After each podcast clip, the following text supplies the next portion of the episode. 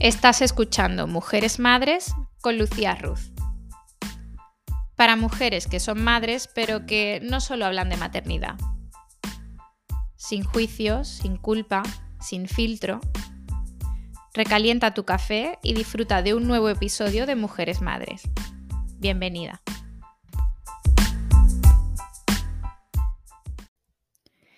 En el episodio de hoy he hablado de feminismo. He explicado qué es el feminismo porque es un término muy desvirtuado que solemos relacionarlo con la lucha de géneros y para nada es esto el feminismo. E, el feminismo es inclusivo, no hay que excluir a la mitad de la población, es decir, para darles los mismos derechos a las mujeres no hay que quitarles derechos a los hombres. El feminismo no es una lucha de géneros y yo como mujer feminista que además ama a los hombres, para nada me identifico en estos movimientos antihombres. Creo que son dos cosas diferenciadas, aunque socialmente tiendan a mezclarse y a desvirtuar el término feminismo. Em, creo que es importante educarse en esto, tener claridad sobre el término y saber diferenciar muy bien qué es feminismo y qué no es feminismo. Así que te invito a que sigas escuchando y a que aprendas más sobre este tema.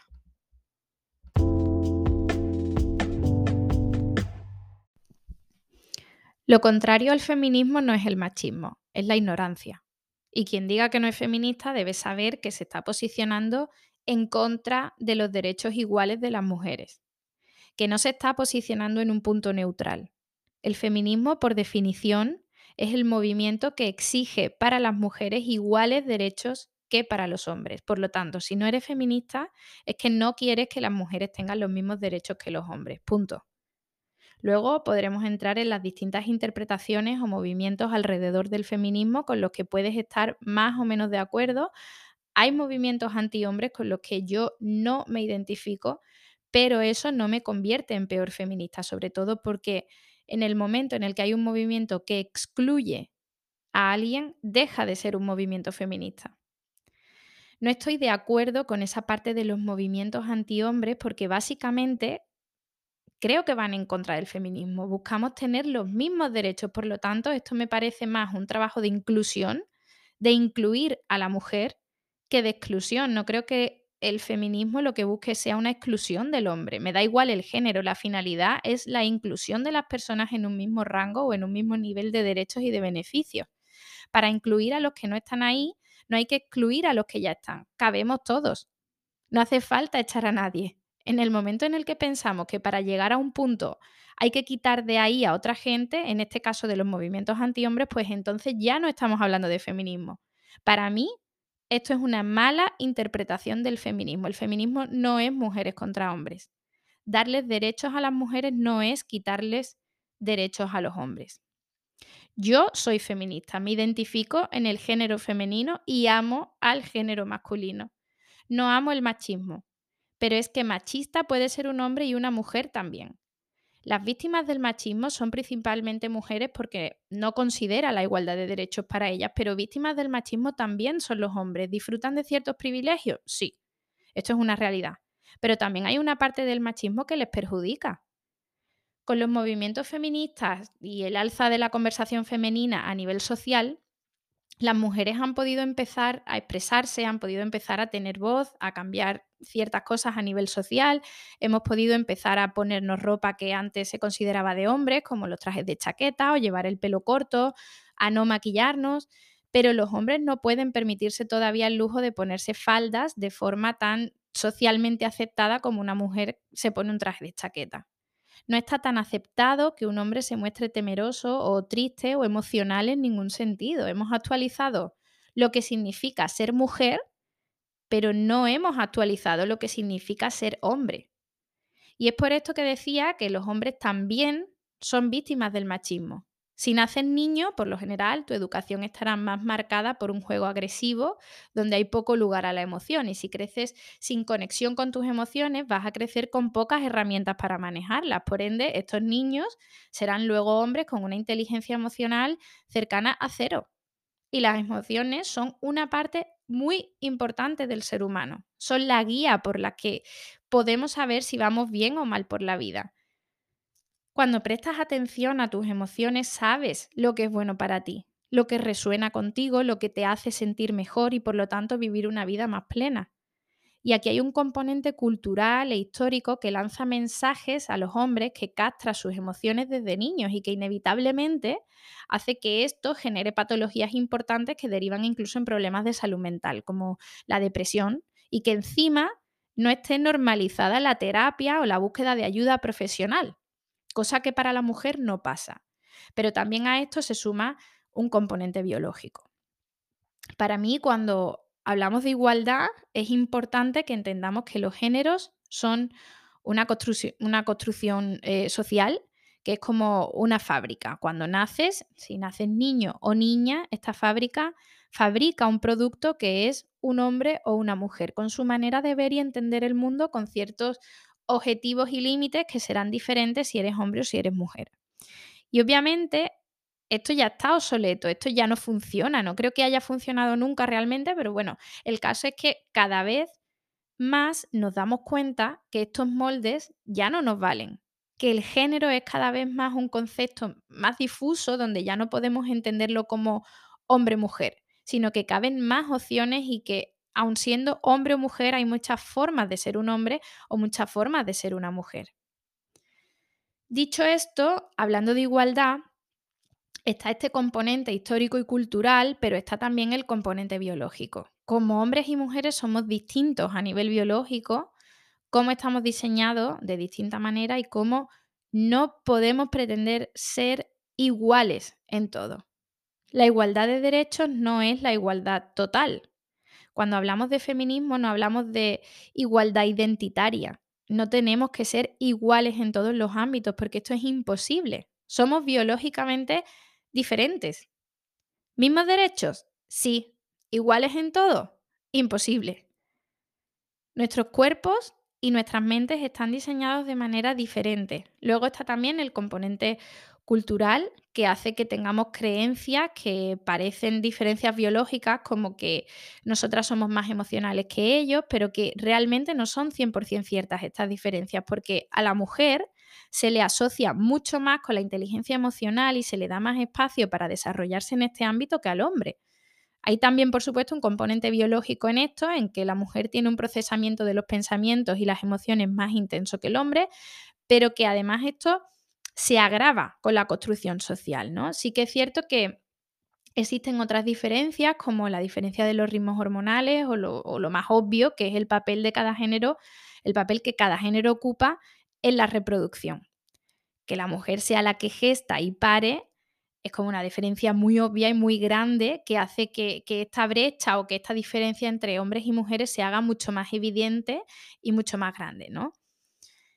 Y con la crianza nos adentramos de nuevo en otra gran diferencia y desigualdad entre hombres y mujeres por el rol de madre y de padre y por la construcción social que hay al respecto.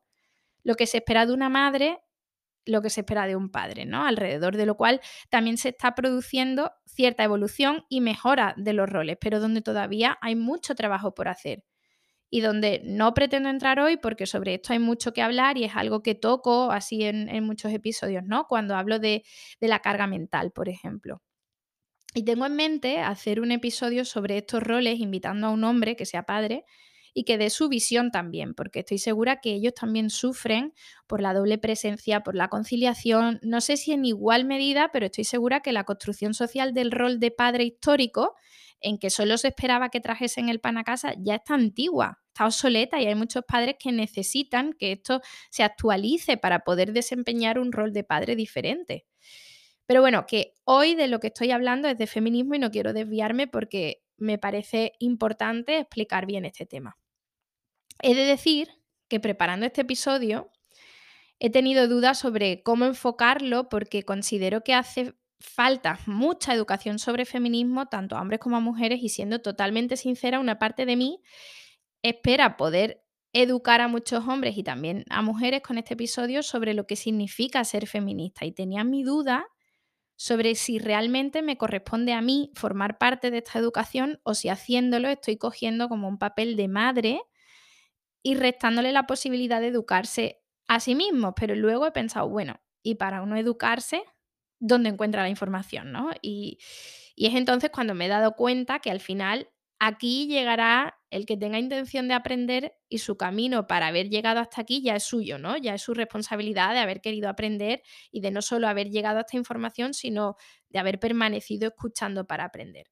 Pero bueno, que me enrollo. Que por resumir, hemos hablado de qué es el feminismo, de quiénes son las víctimas del machismo, que me he centrado más en la parte víctima del hombre en el machismo, porque la de la mujer yo creo que, es bastante obvia y que todos la conocemos, eh, de cómo a los hombres también el machismo les hace tener ciertos privilegios, pero cómo también les perjudica, ¿no? De cómo en esta brecha hay un componente biológico, pero también cultural e, e histórico. Y como último concepto, me gustaría hablar del papel del hombre en el feminismo. De qué cosas pueden hacer y también, aunque no hablo de crianza porque mi espacio no está enfocado a esto, pero inevitablemente la mayoría de oyentes en mi podcast son mujeres que son madres, pues que hablemos también de qué podemos hacer desde la crianza, desde la educación a nuestros niños y niñas para ir construyendo un camino más fácil para ellos y para su futuro como hombres y mujeres.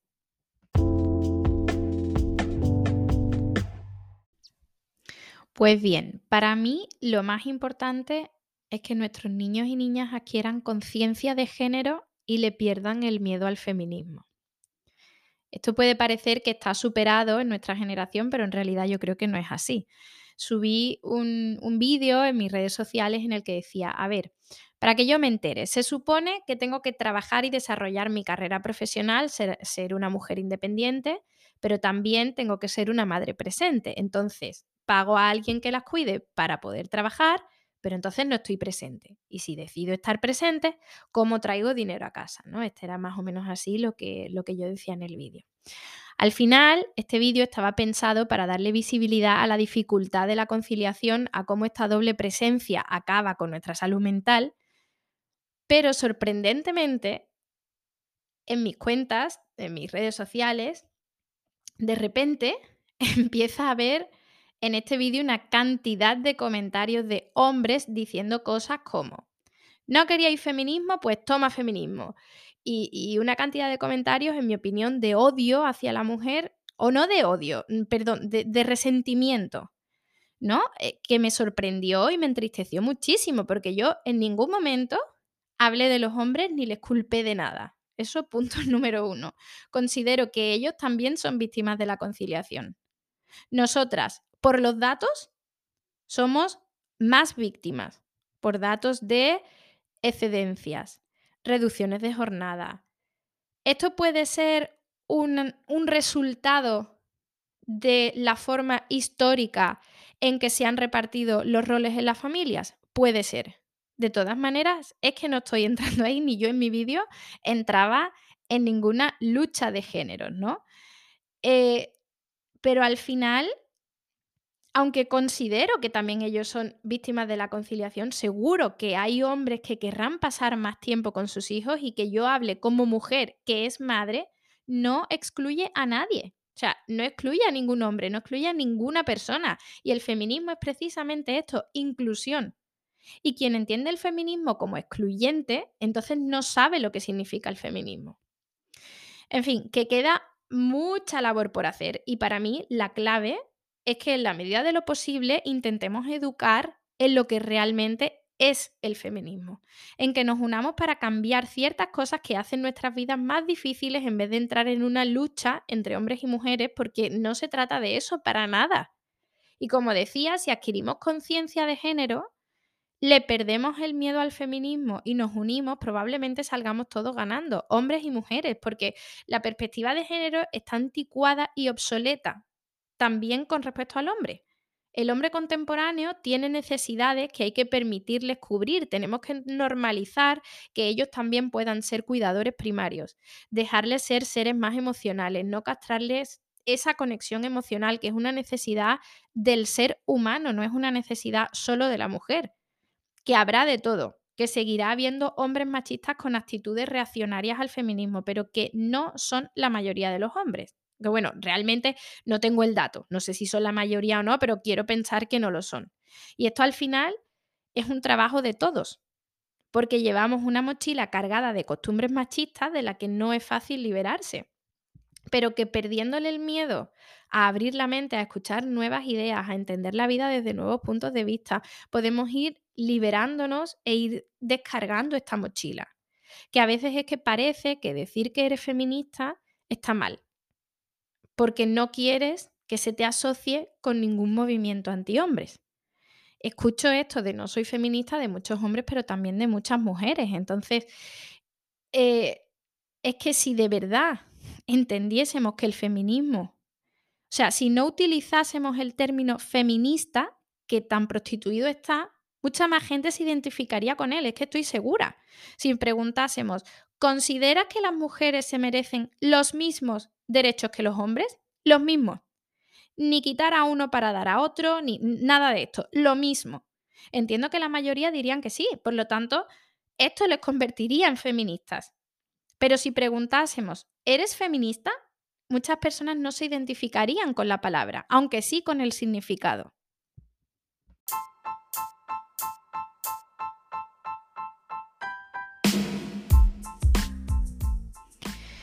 Bueno, espero que, habiendo escuchado un poco de una forma algo más objetiva, ¿no? Lo que es el feminismo, porque al final eh, la interpretación de cada uno es libre, pero la palabra feminismo y el adjetivo feminista tienen un significado que luego se, prostituya o se utilice o se relacione con otro tipo de, movimientos, pues bueno, es algo que no podemos controlar, pero yo creo que, que la educación y la información es lo que nos hace ser personas eh, pues, más preparadas para la vida, ¿no? Y, mm, al final el conocer un término y, y conocer lo que hay alrededor de él, pues nos ayuda a configurarnos una opinión de mayor valía, ¿no? Es decir, puedo identificarme como feminista sin miedo a que se entienda que soy una antihombre, porque sé que realmente el feminismo es inclusivo y no exclusivo. Por lo tanto, el poder decir sin miedo,